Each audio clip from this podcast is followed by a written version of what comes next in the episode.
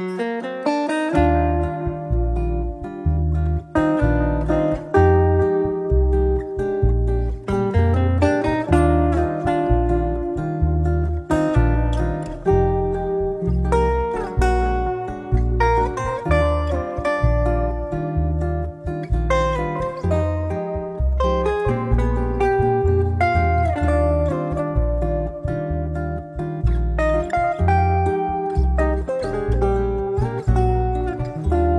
好，这里是柳林风声最新一期的节目。我们今天要跟大家分享的是一本叫做《他来自马里乌波尔》的书。那这本书呢，就讲述一个德国籍乌克兰裔的这样一个作家，他在他老年的时候开始回忆他母亲的一生，然后他试图寻找他母亲，因为他母亲在他呃小时候投河自杀了，然后呢。他从他他在老年的时候，他开始回忆他的母亲，他就想追溯他母亲在早年的生活，因为他那个时候发现他的母亲是实际上是从来自马里乌波尔，也就是乌克兰的一个大城市。然后呢，他就想弄清楚他的母亲究竟是一个什么样的身世，然后他经历了一些什么，然后他就开始在论坛上寻找，就是很多年都是寻找无果，但是。突然，在有了互联网以后，他就发现了一些组织，然后呢，就是可以帮助他一起寻找，他就找到了他的母亲，然后呢，又从别人给他的资料找到了他其他的一些亲人，然后随着这些亲人一个一个被发现，丰富了他的这个就是对他母亲的认识，他开始。意识到他的母亲其实跟他想象的完全不一样，他的母亲的身份，还有他的家庭，他遭受的这些巨变，给这个作者带来了很大的冲击。然后他把他寻亲的这所有的心路历程和他母亲的经历，就写成了这本书。这个作者自己本身是在二战之后出生的，就是一九四五年嘛。然后他这个书的最后的落款是二零一六年，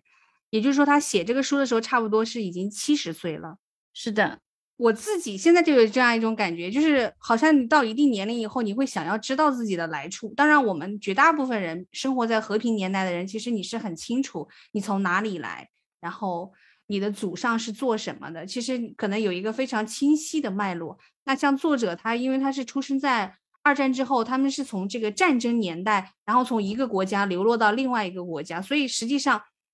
他对于他自己来自于什么地方，他对于他自己的出处，他是不明确的。所以当他到老年的时候，他突然就产生了这样子的一种意愿或者是冲动，他想要知道自己是从哪里来的。那起因就是他想要去知道他母亲的故事。所以其实这本书围绕的就是他寻找他母亲的历史的过程，然后追溯到整个二战，让我们了解到当时的那样一段历史。实际上，他的母亲是来自马里乌波尔一个资产阶级的家庭，他的祖上父母都是意大利的富商，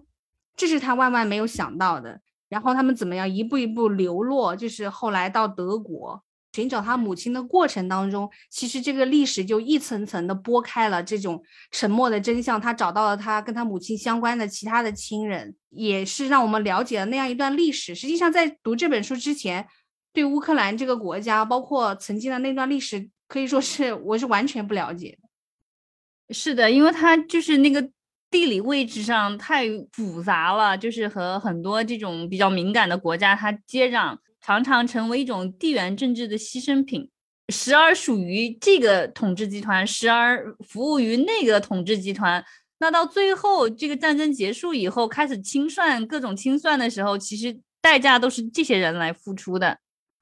所以这个地方，你看，并不是说只有到今天才突然之间因为战争让大家去关注它。实际上，它可能在历史上多次处于战争的状态。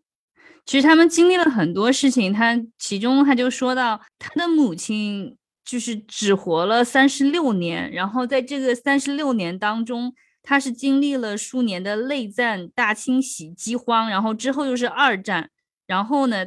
他又就是。经历过两大独裁者的统治，一个是斯大林在乌克兰嘛，然后就是呃希特勒在德国，这些都是他母亲就是生命中经历过的，就是短短的三十六年，他就经历了这么多东西。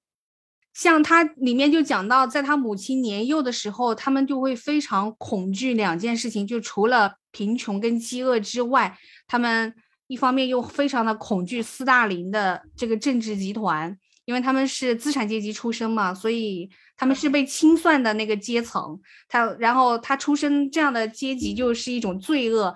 但是另外一方面，他们又要恐惧德国纳粹的统治，所以人民的生活其实真的是。因为这种战争，这种统治集团的这种清算，他们是很惨的。他们一代又一代就这样子家破人亡、妻离子散。就是你通过作者在寻找他母亲的这个过程当中，你就看到了这这些人，他们整个家族一代又一代的人是怎么样从这个历史的轨迹当中活过来的。就是一开篇他就说他的母亲就是在一个夜晚一去不返就死掉了，然后呢？呃，后来就是在他年老的时候，他开始去寻找他的母亲，就靠着他那些比较稀薄的记忆。然后他母亲其实也没有留下多少呃，就是资料给他。他当时好像就是说，他寻亲的时候，呃，这个康斯坦丁就发邮件问他，就是说我们好像是呃找到了这样一个人，但是你可不可以给我们提供多一点的信息，我们来帮你核对。他当时他就说，他说。我就感到很羞愧，因为我对我的母亲真的没有什么就是认识，我知道的非常非常少，我能够提供的也就是这么一点东西，也就是他的名字，还有就是他祖父母的名字。当时好像是他说其他的什么他都不知道了。他这个书呢，其实是一个非虚构作品，就是是真实的讲述他母亲以及他的祖辈的这样一个故事。然后他整个书其实是分成四大块内容，第一块很重要的内容就是他寻找他母亲的这个过程，从一开始没有任何结果，他都已经想要放弃了，到后来他遇到了这个专门寻亲的这个组织，遇到了康斯坦丁这样一个人，然后帮助他一起去寻找，然后在寻找的过程当中，他们又在互联网上遇到了很多其他的人，不断的给他们提供线索。对对对，是的。然后他说他就是。知道他母亲是来自那个马里乌波尔的时候，其实他没有，他没有去过马里乌波尔，他也不知道，他不了解。但是他知道的是，是在那个乌克兰嘛。然后因为乌克兰原来就是属于苏联，所以在他想象当中，他是觉得马里乌波尔是非常非常冷的、寒冷的这么一个地方。还有他的想象当中，他的妈妈好像就是穿着他。就是最后留下的那个灰色的大衣什么的，然后就是那种步步履很沉重的在那个雪天里面行走，对吧？然后后来他才发现，原来马里乌波尔是一个气候很温和的地方，它不不是想象中的那种天寒地冻的那么一个地方。然后他就说，他忽然间他眼中的母亲就不再是那个雪地上面的那个女人，她是一个穿着轻薄浅色夏装。走在那个街上，露出那个手臂和腿，然后穿着凉鞋，这样子的一个一个形象，就是说他对他的母亲完全是感觉就是模糊的，一无所知。就是他的那个记忆里面，好像他的那个叔叔，对吧？应该叫舅舅，就是他他他妈妈的那个哥哥是个什么歌唱家。他说他就凭一点点模糊的记忆，但是他也不敢确定，他觉得可能这也是我的想象。但到最后发现，确确实实他的舅舅就是一个很著名的歌唱家。那个时候在苏联，还有他的那个姨妈，他有一点点印象，是吧？就是当时他记得他他是被流放嘛，流放在在一个流放营里面。然后他还记得他的外祖母，呃，去那个熊山，对吧？就德语里面那片地方叫熊山嘛。然后他的外祖母去找他的这个姨妈，然后就一去不复返。然后他心里面的那个记忆就一直是说熊山把他的外婆给吃掉了。对，他就讲他小的时候在德国的时候，因为被欺负嘛，他们是一，因为本身他们并不是德国人，所以他们是一个异族，是然后又是平民阶层，所以在学校里就是一直被别人欺负。然后他就他小时候就很逞强，所以他就会编造嘛。他说他编造一个故事，就是讲他自己的祖上其实是。意大利的，他的祖母是从意大利来，其实他们家很有钱，是富商什么的。结果他在寻亲的过程当中，他万万没有想到，他真的就是他的祖上是意大利富商，然后他的母亲是出生于这种大资产阶级的家庭，这个也是让他非常之震惊的。他没有想到，就是他童年自己编造的这个故事，原来是真的。是的，然后后来。也查出来，其实他的外婆并没有死掉，只是说去了那个地方就再也没有能回来。然后这个这个也造成了他的他的母亲很早很就失去了自己的母亲，母亲就失踪了，不知所处。所以说他的母亲那个时候处境也是非常的艰难。对他，他最后他说到，他就是说，他说他的母亲就每天不停的哭泣，就像个泪人一样的，然后就不停的说他的他的妈妈，他的哥哥，对吧？就一直在在在思念他们。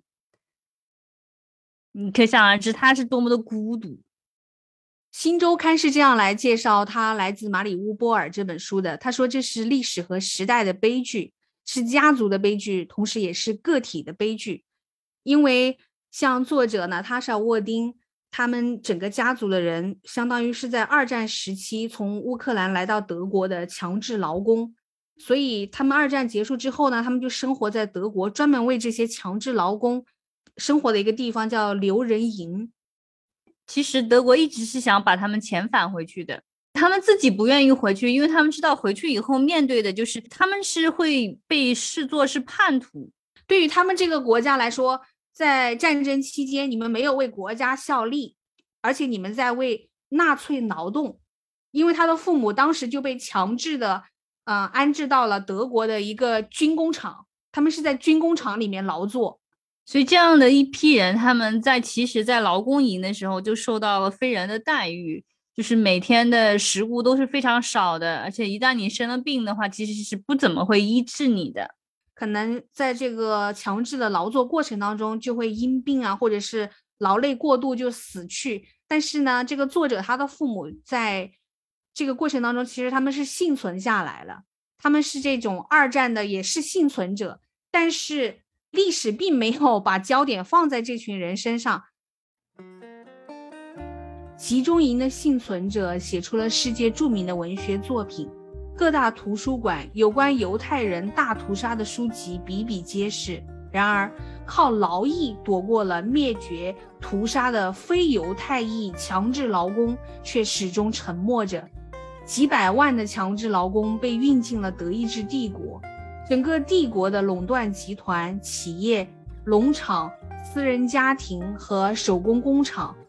按照份额随意的奴役这些进口的劳奴。他们花最少的开销榨取最多的劳动力，他们在非人道的类似于集中营的条件下，被迫完成了本该属于德国男人们的工作，而德国男人们正在前线，在这些背井离乡的劳工们的家乡毁掉他们的村庄和城市，屠杀他们的家人。这些被劫到德国的男人和女人，在战争中被折磨致死。而他们的数量至今仍是一个谜团，大多只是顺便和犹太人一并提及，成为犹太人大屠杀的一个注脚。是的，就是据不完全的统计，就是这些强制劳工至少有六百万到两千七百万这么多，但是好像很少有人提起。就是我其实是看这本书我才知道的。我才知道有这种被劫到德国去的强制劳工，就是从乌克兰。因为我之前我我我知道，就是你像中国有一些劳工嘛，就是到美国去修那个铁路，还有就是呃，我们做那个嗯失落的卫星的那一期的时候也提到过，就是他们有用从日本来的那些劳工，对吧？战俘不叫劳工，就是去修筑当年就是苏联的一些建筑。但是真的就是从乌克兰去德国的这些强制劳工，我从来没有在历史书上看见过。对，其实，在读这个书之前，我觉得对于这段历史，或者是对于这个地域的人们的生活和这个状态，我觉得是知之甚少的，就是知道的非常少。嗯，对，而且在我的感觉里面，好像乌克兰是个很小的国家，实际上并不是，它非常大。他就讲到，他说作者他自己有讲到，他说其实我大半辈子的时间都完全不知道我自己是一个强制劳工的孩子，因为没有人告诉过我，我的父母没有提起过，而我身边的德国人也没有告诉我，在他们的记忆当中，就好像没有过强制劳工这件事情一样的。就是这段历史，就是好像大家都不再提及，就好像没有发生过一样。就是这么几百万、上千万、几千万的这些来自世界各地的人，他说罗马尼亚人、捷克人、波兰人什么的，南斯拉夫人，甚至包括中国人，有很就是各个地方的人，就他们好像在历史上没有存在过一样，就没有人会去讲述他们、去记录他们、去关注他们。嗯，它里面还有一句话的评价，他是这样说的：他说我只知道我们是属于某种废物。我们是战争遗留下来的某种垃圾。是的，他就是说，他小的时候也因为这个身份，因为他在读书的时候，正好那个年代嘛，你想那个时候所有小孩子接受到的教育就是那苏联就是我们的敌人嘛，那你是来自苏联的，那你想小孩子会给你什么样的好脸色？他常常是每天到学校都是被欺凌的，但是他跟他父母又不一样。比如说，他的父母很知道自己是从哪儿来，我为什么来到这里，以及我为什么不得不留下来，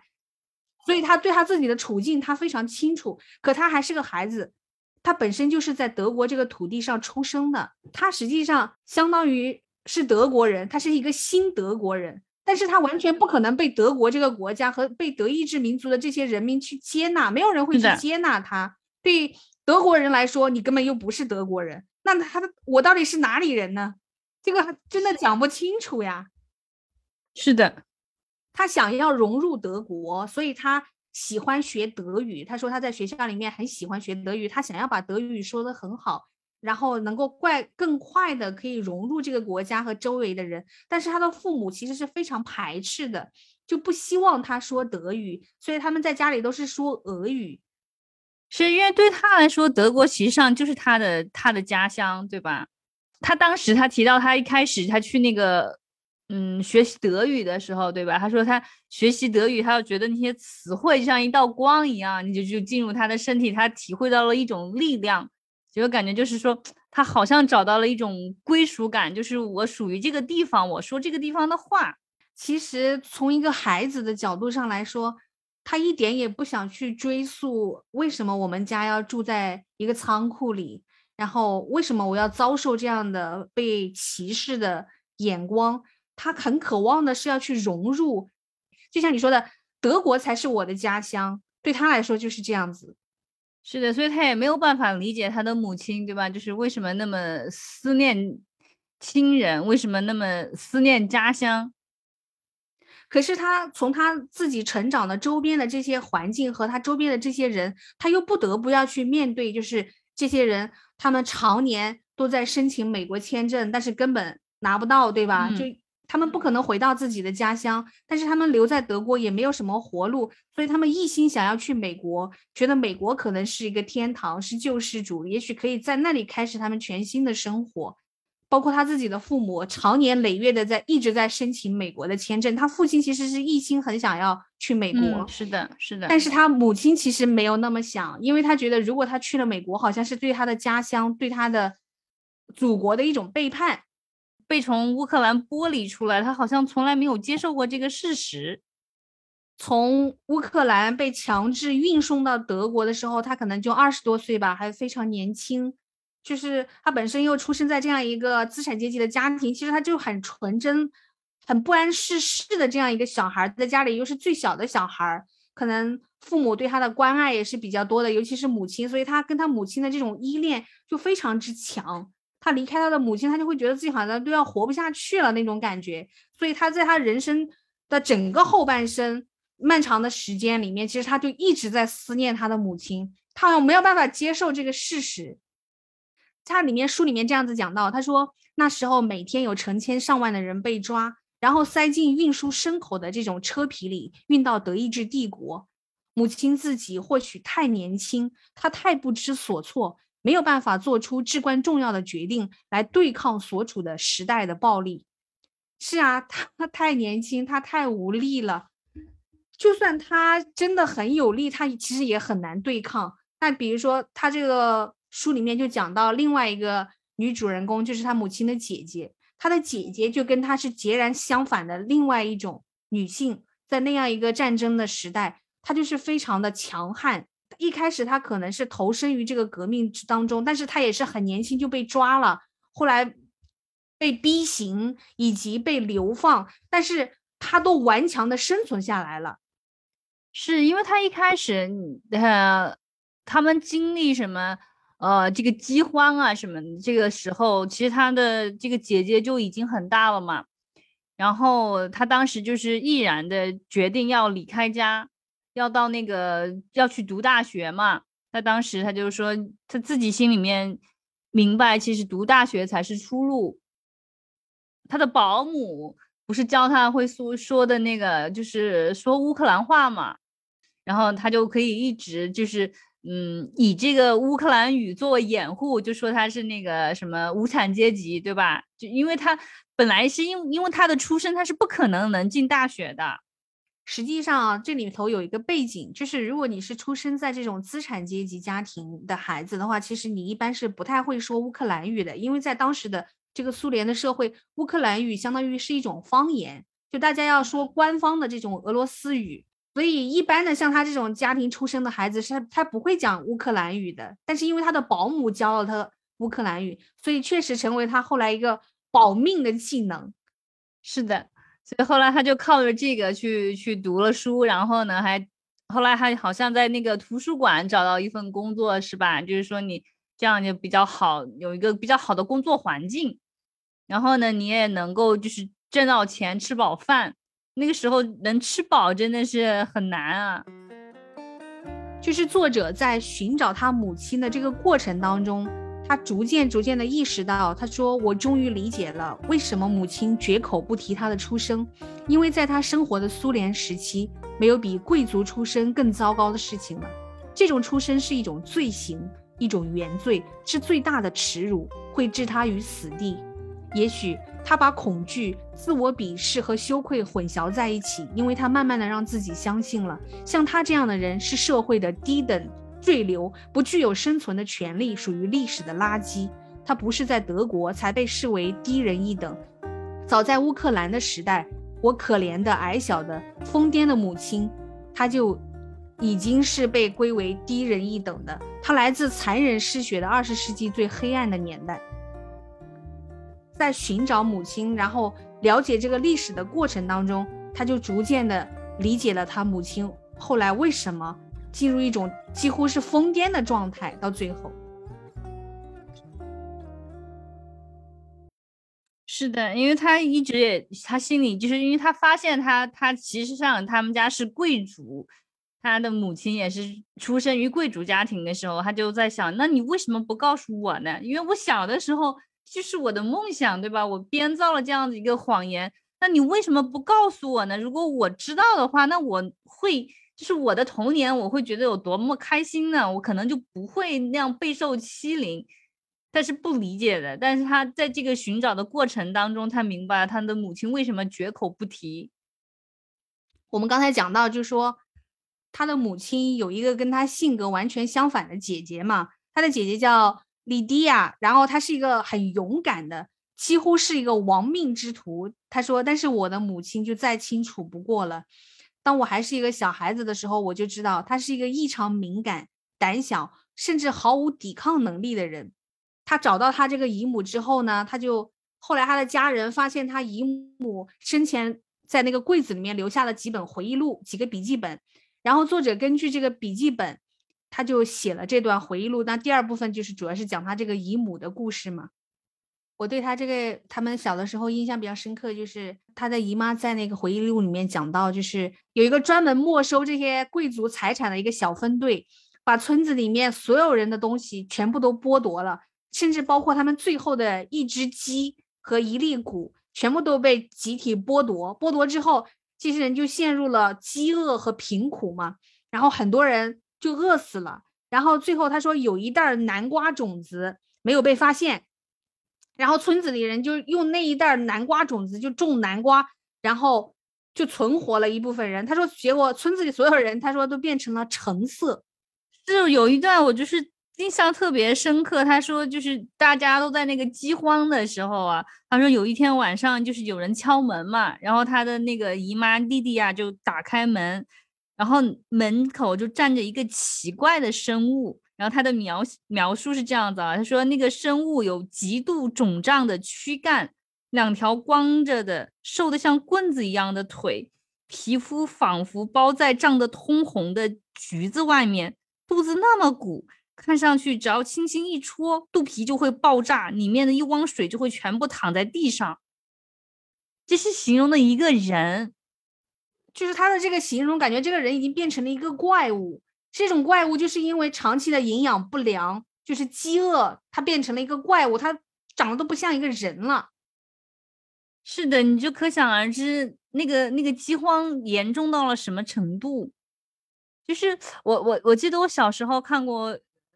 有一个类似故事一样的吧，就是讲好多饿死的人啊，就是大饥荒年代好多饿死的人，其实死死的时候肚子都是胀胀鼓鼓的。就是说，当时我想就是想想，为什么呢？你不是饿死的，你为什么肚子还胀鼓鼓的？那就证明你吃了很多东西嘛。然后结果后来就就有老人就给我解释，就说那是因为他们没有什么任何东西，没有任何东西可以吃了，然后他们又饿，怎么办呢？没有办法的时候，他们就吃土、吃树皮、吃这些东西。就说你知道是不能吃的，但是怎么办呢？你已经饿的要死了，你必须要有一点饱饱腹感的那个，你才能继续再再多吸一口气。他说，好多人就是就是吃这些莫名其妙的东西，然后吃到肚子里面，但是他又不消化呀，没有办法，那最后死的时候肚子就是这样肿肿胀胀的，特别惨。哎呀，我我 插一句给你讲啊，我我我们家的我们家的历史。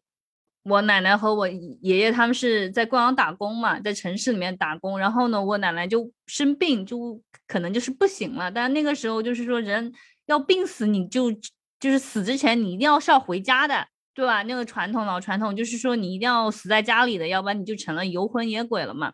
所以说呢，呃，那个时候我爷爷就让我爸爸和我大伯两个人把把他送回去嘛。然后呢，他们俩就送他。那个时候其实就已经很很病了。然后呢，都是走回去啊。那个时候就是走回乡下去，可能要走个好几天嘛，估计就是那样子的。在路上，他们在回家的路上就发现了一个类似馒头一样的东西吧，在路上。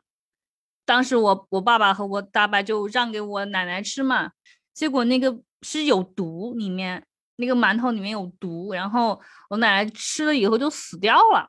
就死在半路上，就没有能够回到家。当时我我爸爸和我大伯都还很小，我那个时候我爸可能也就十几岁吧，十几岁的样子，不知道该怎么处理，也不知道该怎么办。在那个路上啊，因为当还还很还要走好几天呢，不像现在这种就是通车什么的嘛，他们俩也没有办法把他背回去，然后他们就找了一个田，一个比较边远边边的地方，然后就。就在那挖了个坑，就把它埋进去，然后就做了一个记号，然后就回去又回去找找我爷爷嘛，就说这个事情是这个样这个样子。后来就又回去找他嘛，然后要把他背回背回去嘛，然后爸爸就说他就害怕，他说他不敢背那个骨头，然后呢，他说他他就他就背那个泥巴，背他周围的那些泥巴嘛，因为他。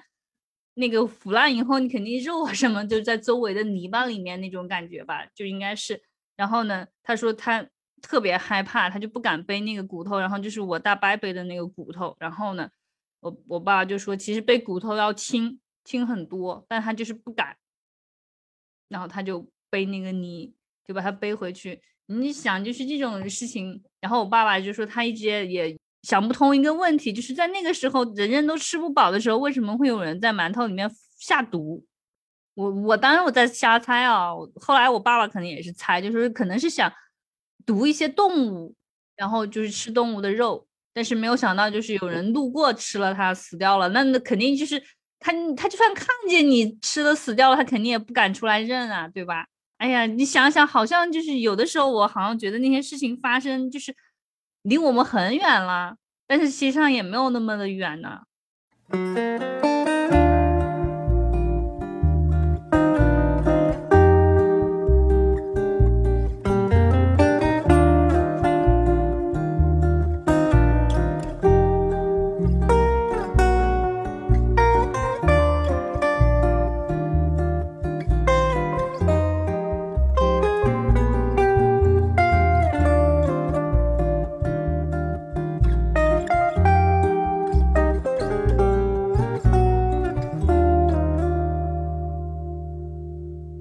第二部分讲她姨妈的那个部分，其实是很有代表性的，就是能够讲述那样一个女性，就是充满战斗力又很勇敢的那样一个女性，在那样一个时代，她是怎么样存活下来？就是因为她读书的时候，她不是认识了一个从美国回来的一个女孩子吗？然后那个女孩子就是这种相当于这种呃一一个地下组织的那种组织者吧，然后就动员她要参加什么的，要动员这些工人阶级什么乱七八糟的嘛。这个女孩就打开了她的新世界。她当时不是说，她说因为她所有所讲的、所想的都是别人不敢讲、不敢想的事情，她一下就觉得打开了一个新世界的大门嘛。毕业，她不是回到她母亲他们的那个，回到马里乌波尔去了嘛？但是他和这个女女孩子还有通信什么的，所以这些通信后来就变成了他的那个罪证了嘛。其实他当时没有想那么多，他可能是，我觉得他自己其实上可能有那个想法，或者是他觉得这个想法是对的，但他但他自己并没有参与或者是策划这些活动。所以说当时就是有人跟他讲，不是说什么。生了病你要打疫苗嘛？不是说那个女孩病了你要打疫苗什么的，实际上就是那个女孩出事了，对吧？就是被抓了。他说他当时他都没有想过要去把那些书信什么都烧掉，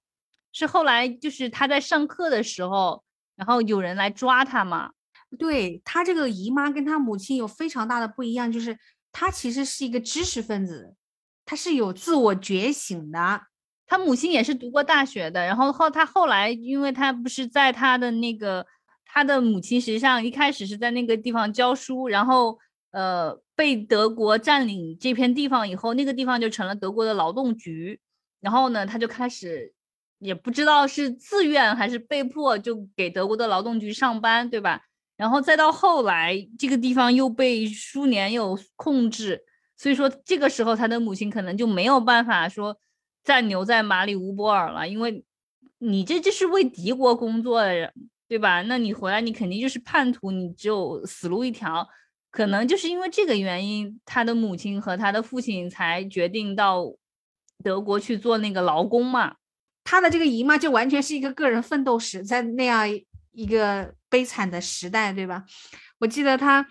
他在很后面的时候，他讲过这样一段话，他说。莉迪亚得出一个悲伤的结论，她她姨妈说：“我变得粗俗了。”她写道：“我丧失了很多批判精神，也失去了细腻的情感，体制取得了胜利。”这就是一个知识分子在那样一个战争的年代，在这样一个体制完胜的时代，他最后对自我能够幸存下来的命运所做出的一个总结，就是我不得不成为一个粗俗的人，丧失批判的精神。然后失去细腻的情感，就这样子，在这个体制当中，我才能够活下来。是的，因为在那个时代，如果你还保有那样细腻的情感的话，你是承受不了的。好像在第四段了，那就放到第四段再说。不是他，他就是问他母亲，就说如果你没有来这个，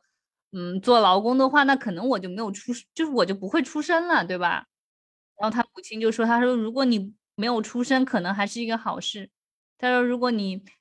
见过我所见过的东西，你就会知道你的出生其实并不是个好事。”他讲述他父亲和他母亲相遇在一起的这个故事啊，我觉得他描述的又简洁啊，但是又很贴切。他讲，他说这个来自伏尔加河的俄国男人比女人年长二十岁，拥有这个女人不具备的能力，因为男人可以战斗。可以排除万难活下去。一个长相英俊、具有男子气概的男人，可以立刻吸引女人。对男人来说，这个女人也是意料之外的幸运收获。一个年轻的姑娘，还带着革命前精英阶层的光环，是男人这种身为小百货商人的儿子绝对接触不到的。这个女人年轻貌美、纯洁，而且未经世事。轻而易举的就落入了男人的手中，简直是战争送给这个男人的礼物。反过来，这个女人被男人的长处所吸引，为男人激烈而霸道的追求着迷。她体会到了强烈的初恋，因此处于死亡无处不在的战争当中，也显得彼此更有存在感。他就讲述他父亲和母亲是怎么样相识在一起的。就他父亲其实比他母亲大二十岁。而且是二婚嘛。对，可是战争年代就是真的很难讲的，真的是人在那种处境里面，你就跟那个溺水抓到最后一根稻草是一样的。我觉得他们俩彼此互为稻草吧。对，就是能够找到一些慰藉吧，有个人还可以牵挂，或者是有个人可以依靠。所以说他的母亲也是，就是什么都不会做，就是因为他是贵族家庭出身，然后呢，他他的外婆也。不愿意教育他们怎么去做这些事儿，估计他外婆也不懂怎么做这些事情，对吧？一开始可能还好，因为他们一开始他们都生活在那个劳动营里面嘛，所以说每天的主要就是去工厂上班，然后呢，就是你吃什么都都是在那个工厂里面解决，然后你晚上回来其实就睡觉，而且就是好像那个工作营里面就是劳作营里面，他的男女是分开的。劳工的男女是是分开的营地，然后呢也不能就是呃自己见面啊什么的，所以那个时候好像他母亲对家事这一块完全不会做，好像还不是一个特别大的问题，因为他们没有生活在一起嘛。然后就是说彼此可能是也不知道，就是能不能看见。他当时他也在讲，他说不知道他的父母是怎么样的联系。是不是有可能在吃饭的这个途中，大家会碰到，或者是怎么样的？然后他说他他也不知道他自己是怎么怎么就是出生的，怎么有的他，他也觉得就是在那样残酷的环境之下，你怎么会有机会创造出一个他来？然后他也在想这个问题。但是到了后来，就是说这个嗯，德国战败以后，然后这个强制劳动的这一块就要被迫结束嘛。然后他们就想德德国这方面其实是想把这些劳工全部遣返回去的，因为你留在这里，其实对他们来说现在又不能再用你们了，那肯定就是一些负担。但是很多人他们不愿意回去，因为他们知道回去以后面对的就是非常残酷的现实，他们会被当做叛徒来处理。如果说能够逃过一死的话，可能你终身都要活到那种屈辱当中，就是说你。别人会把你看成一种叛徒，然后很多人当时就留在那个营地里面，就想方设法的想到别的国家去。就大部分的人都是想留在那个地方，然后呢，就是申请美国的签证。比如说，他的一开始他们在那个地方好像还比较是比较杂，什么样的人都有。然后呢，就有一些就是乌克兰人啊。这些人，然后他的母亲还能够找到一些那个归属感，就是他还能找到和他说俄语的人。他当时好像还有一个俄俄国的一个神父，对吧？因为他的母亲就是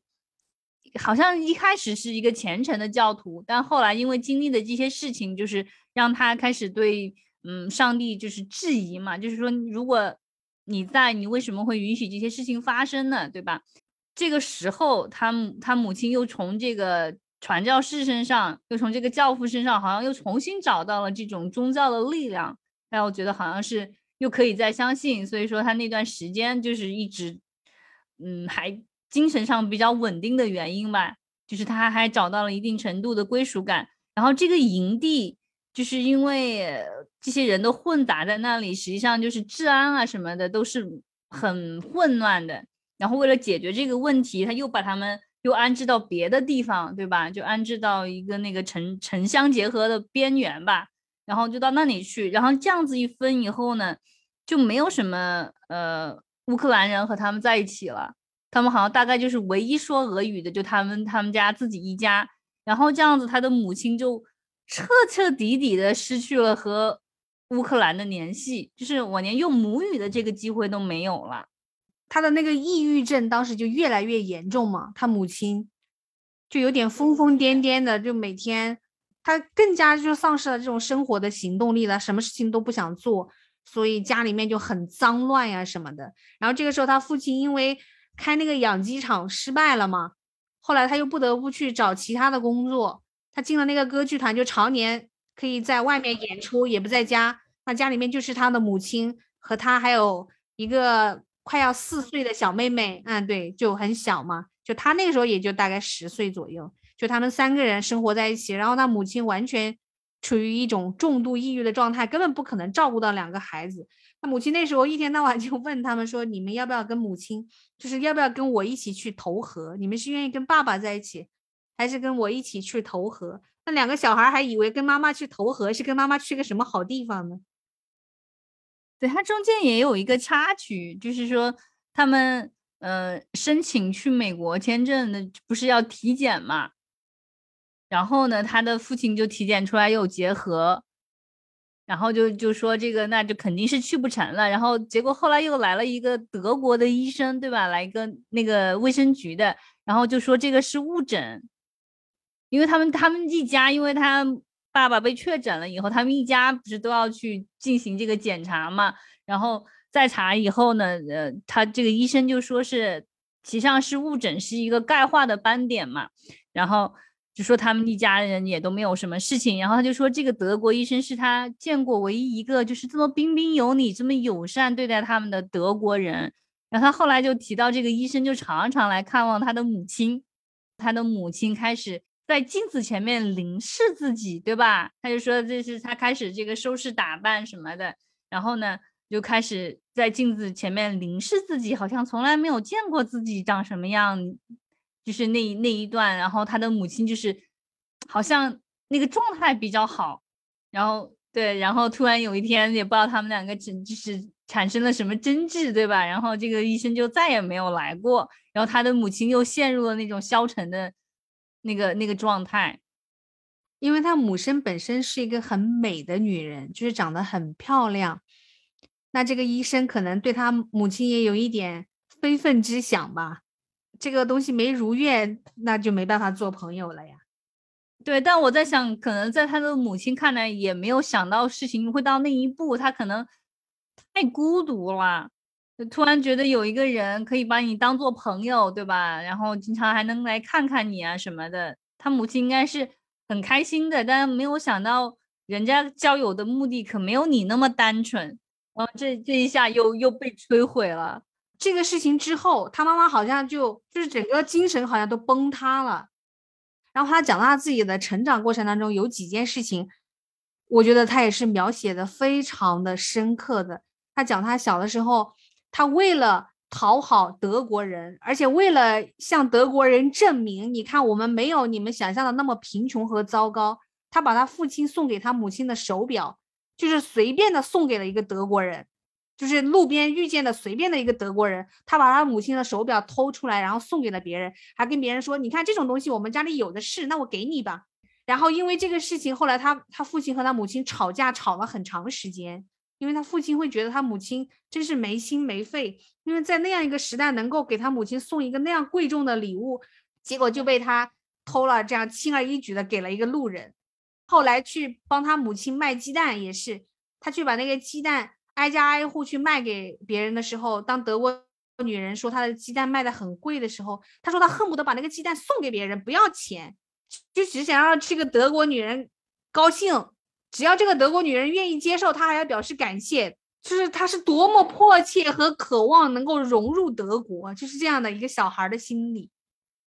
是的，就是那种那种感觉，就是说，如果你不嫌我的鸡蛋脏，不嫌我是来自难民营的，你还能。吃你还能收下，那就对我就是一个莫大的荣幸，就是莫大的认可。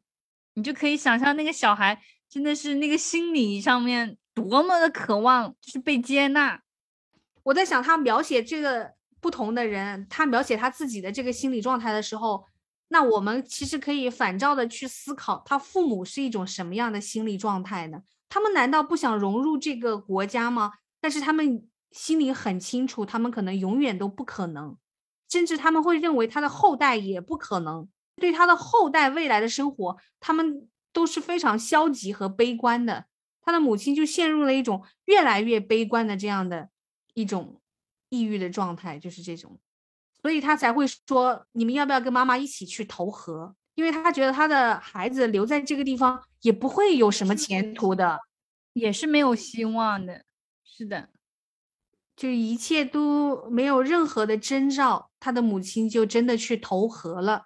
有有一段在讲啊，他就说他最后他就说我在琢磨，也许他不是溺水身亡的，而是他在走入冰冷彻骨的河水后，还未溺水之前，他又小又虚弱的心脏就已经停止跳动，裂成了碎片。他母亲死后，他隔着那个殡仪馆的玻璃看着他的母亲嘛，他他心里面在想的是，那时候你想，他才十岁的一个小女孩，他就在想说，他的母亲该有多么的高兴，因为他再也感觉不到生活带给他的苦痛了。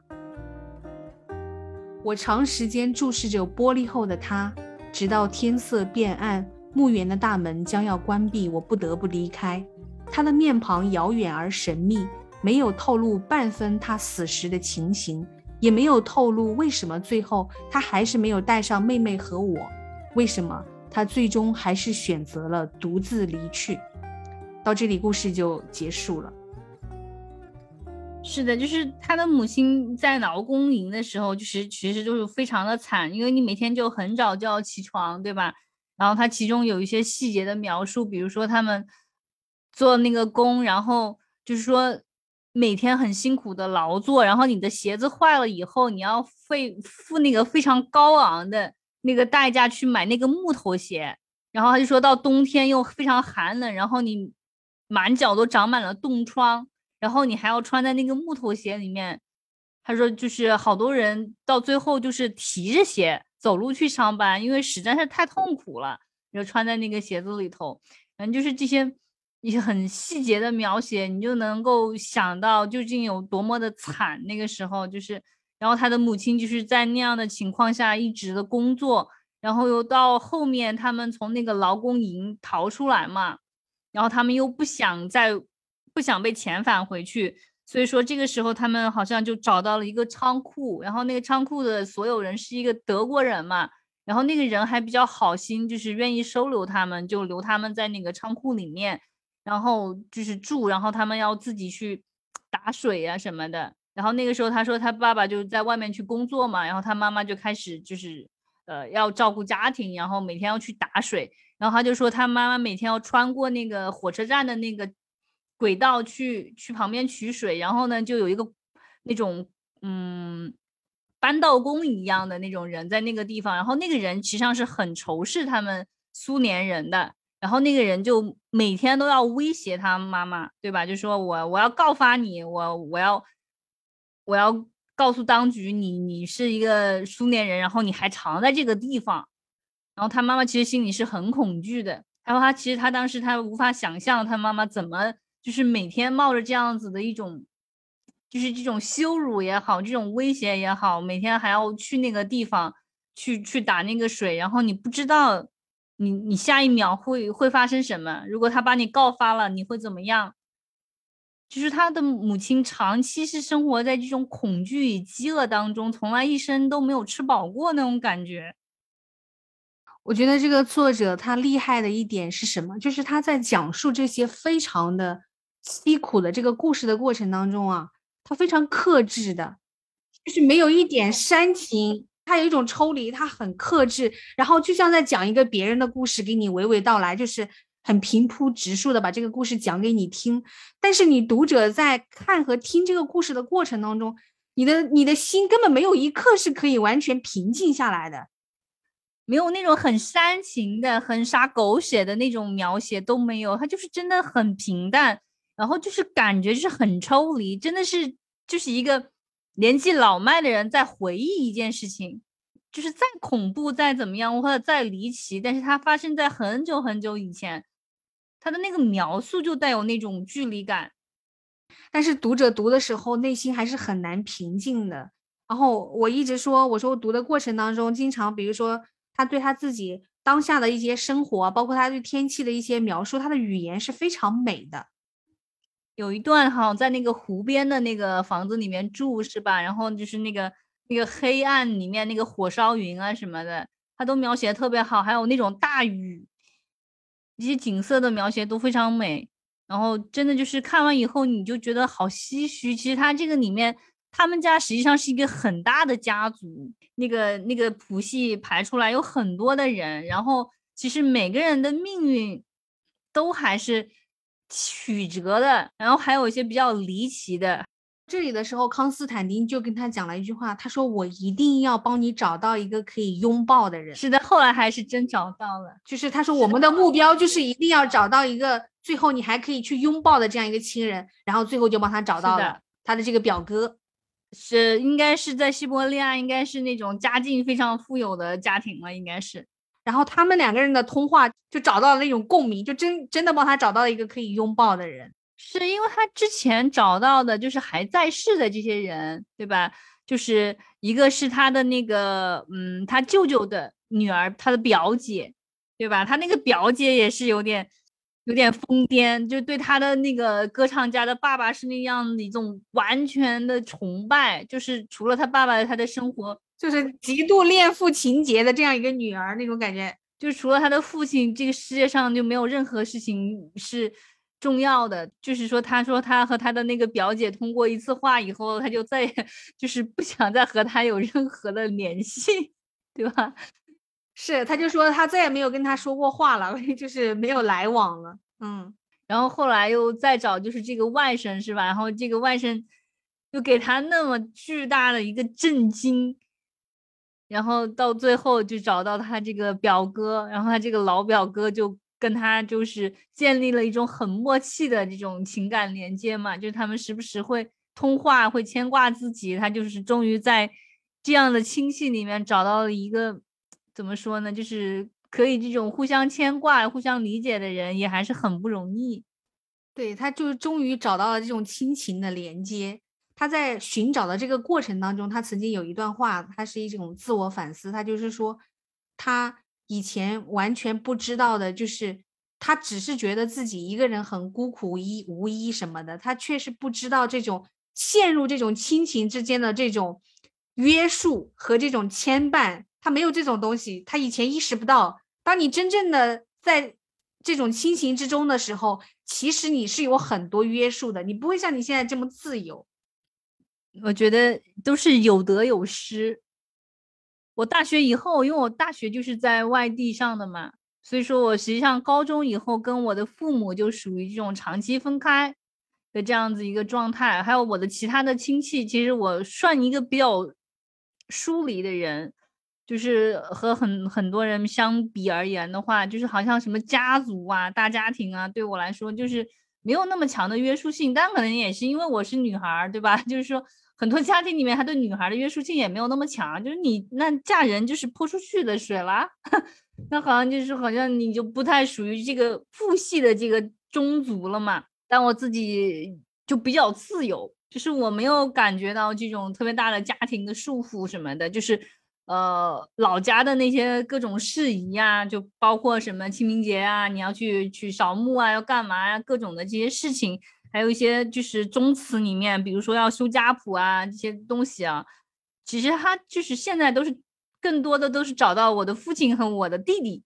他们去做。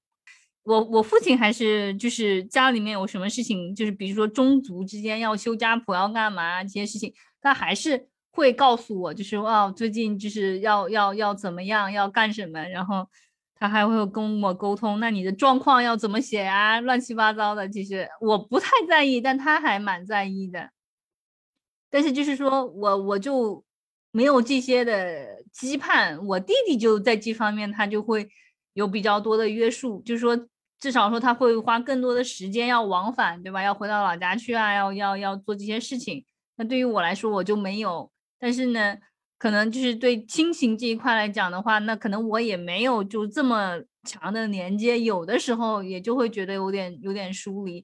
离开家乡或者离开祖国很多年之后，你可能反过来也会产生一种想要去跟自己的亲人和自己的家乡做一个连接的这样一种心情。你隔家乡远了以后，你反而会产生一种思念。就你在的时候，其实你可能你每年你回去几次呀？你可能也不回去，但是呢，就是感觉就是那个物理距离近了以后，你就不觉得它遥远。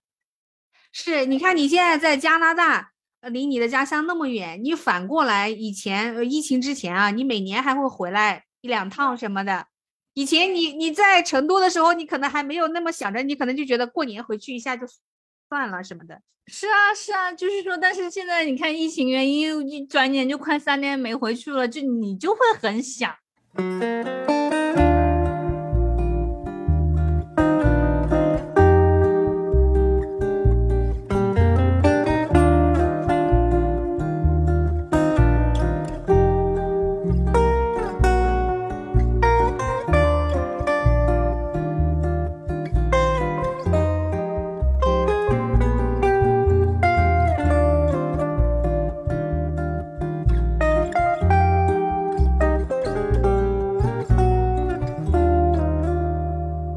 觉得这个书到最后，其实他会给我一点希望，就是说，你看这个家族这些人经历了这么多糟糕的历史，但是作者就是作者，相当于是他们这个家族的幸存者。他的母亲在他十岁的时候自杀了，然后他成为了著名的作家，成了一个这样的知识分子，他可以去回顾、去追溯他的过往和历史，就是你就会觉得啊，总归还是看到了一丝希望吧。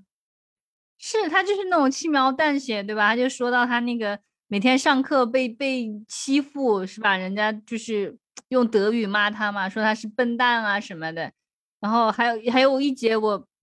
印象特别深刻，他说有一次上课的时候，他就是因为特别害怕，他就失禁了嘛，就撂了裤子，然后在全班面前撂了裤子，然后就这一下就更是成了那个。笑柄，对吧？就是都每次就攻击他什么的，你就可以想象，你从心里面呢，就是那种特别的疼惜，就是那么小的一个小女孩，对吧？你说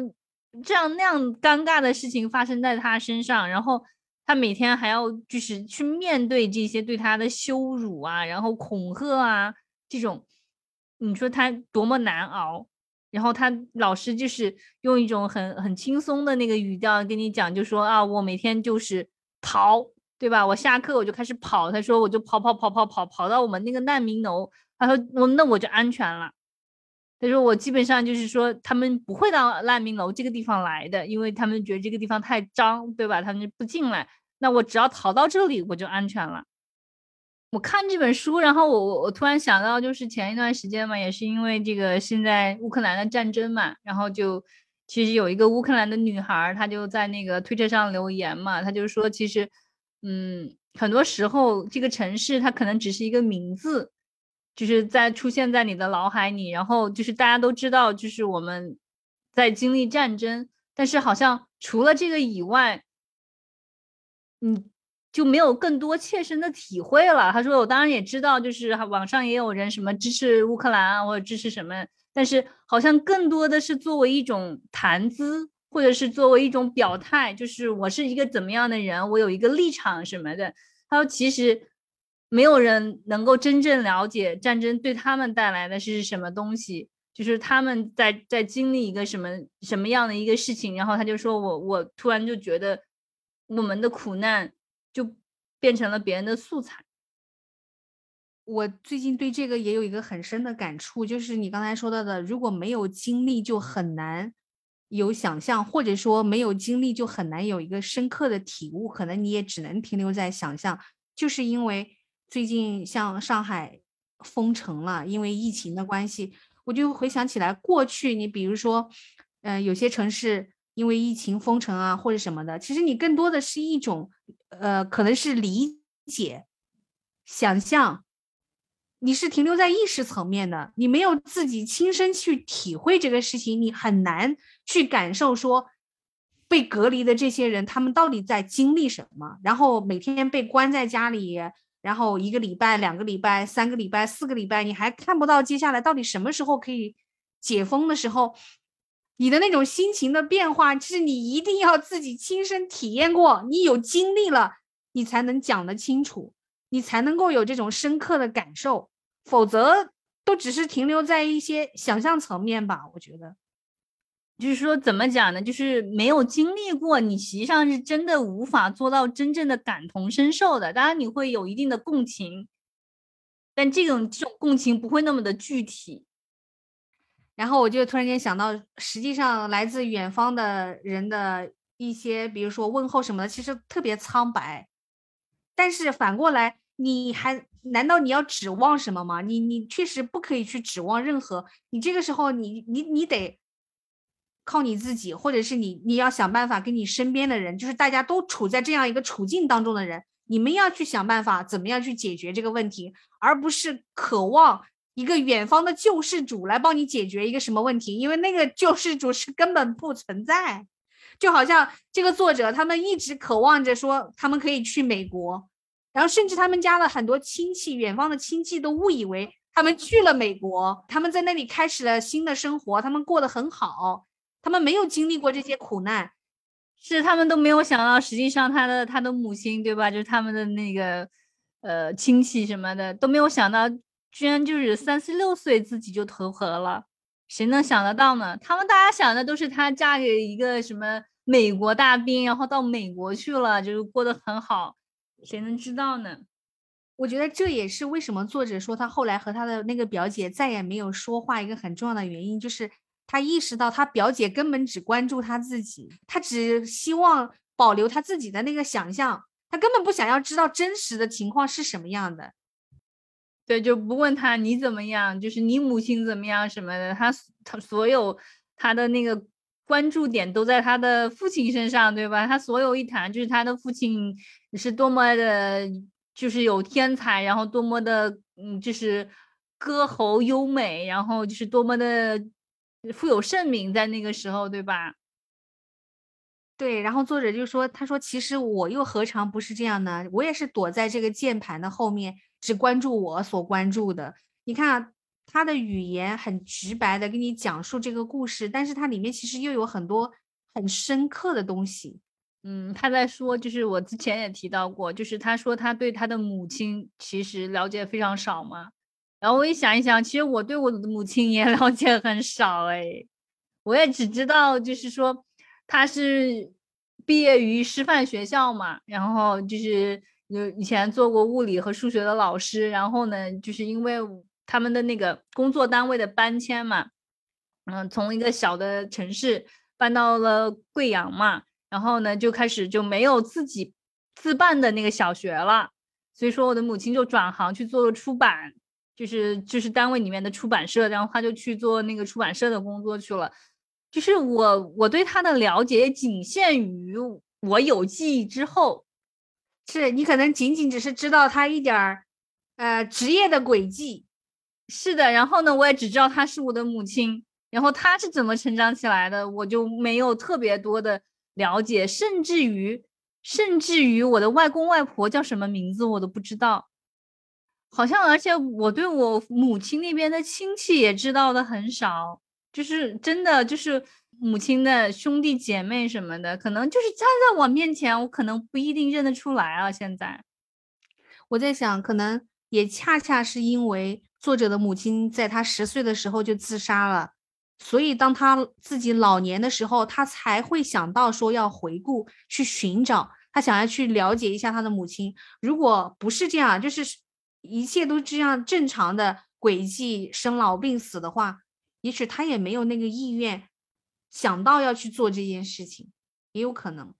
对，我觉得普通人可能也不会去想去回溯自己的母亲。以前是一个出生在一个什么家庭，她是怎么长大的，她有什么经历，对吧？就是说，真的，你我对我母亲的了解就仅基本上仅限于她成为母亲以后。但是其实寻找自己的来处，会让一个人真正的去认知你自己吧，或者是你有对自我的认知有一个更全面的、更有逻辑的这样一个轨迹，就是你通过对历史的这样一个追溯。你可以更清晰的找到一个脉络，就是我是从哪里来，我是怎么样变成今天的这个我。我觉得就是可能人年轻的时候，可能都是想到的是要突破一种束缚，就是想远离，对吧？然后想想去找更多的这种空往外展的空间。但是好像就是随着年龄增长以后，你又想往回看，你又想回溯，你又想在寻找一种。跟跟你的根的连接，对吧？就是你之前你总是想逃离的，就好多人都是嘛，就是逃离父母、逃离家乡，或者是怎么样的。然后，但到你老了以后，你又会想要寻找，你又要落叶归根，这个也是很奇怪。对，可能这就是人的一种命运吧。他他就是这样子，一生就这样子转一个圈。所以这个书也是，他也是在不断的探寻，然后最后又回到了他的童年，就是这样一个圈的一个过程。他这个结果，对吧？他就是这个这个全文的结束，也就是在他的童年结束的。就是这本书为什么豆瓣评分那么高，然后喜欢的人那么多，我好像一下子理解了。就确实，因为他这个故事讲的真的非常好，语言特别好。是他这个故事的翻译是翻译的非常好的。看有一些书啊，你就明显的看得出来，他那个翻译不是很流畅。嗯，之所以关注这本书呢，可能也一个是因为这个特殊的时期，让马里乌波尔这个词突然就是跳到我们脑海里面。可能之前就是没有人知道这个地方，对我来讲我不知道，我不知道就是读者有没有比较熟悉这个这个地名的。至少在这个事情发生之前，我并不知道乌克兰有这样一个城市。所以说，随他在新闻上的曝光嘛，然后呃，就是让我就。突突然看到这个书的名字啊，然后就引起一种好奇，就开始看。当然，就是说，可能我们也没有办法，作为一个普通人，你也没有办法去做什么来改变这个事情，来改变这些世界上发生的不好的事。但我就觉得，就是说，嗯，至少可以让自己更珍惜自己的生活吧。就是他最后虽然没有给你一个 happy ending，但是这个作者他后来自己还是有一个比较。好的人生吧，还是？那我们今天的这一期内容，它来自马里乌波尔，就到这里结束了。谢谢大家的收听，拜拜，拜拜。